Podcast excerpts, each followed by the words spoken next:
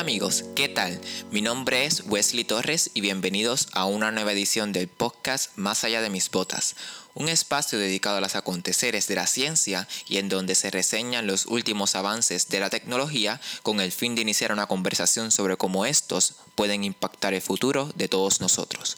En la edición de hoy les hablaré sobre cómo el calentamiento global provocado por el cambio climático puede impactar la biodiversidad del planeta en los próximos 100 a 150 años.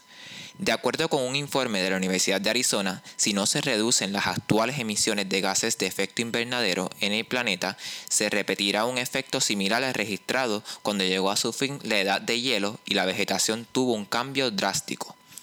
Esta fue la conclusión a la que llegaron unos investigadores que estudian los cambios prehistóricos en la vegetación para conocer el futuro de los ecosistemas del planeta y cuyo trabajo se publicó el pasado viernes en la revista Science.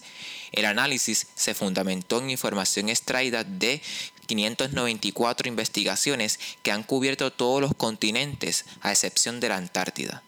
Las regiones del mundo que tuvieron los mayores aumentos de temperatura desde la edad de hielo también tuvieron los mayores cambios en la vegetación, concluyeron los científicos. Establecer esta relación entre el cambio de temperatura y el grado de cambio de vegetación permitió a los investigadores determinar cómo podrían cambiar los ecosistemas bajo varios modelos de emisiones de gases de efecto invernadero la temperatura del planeta ha aumentado entre 7 y 13 grados Fahrenheit o 4 y 7 grados centígrados desde la última edad de hielo.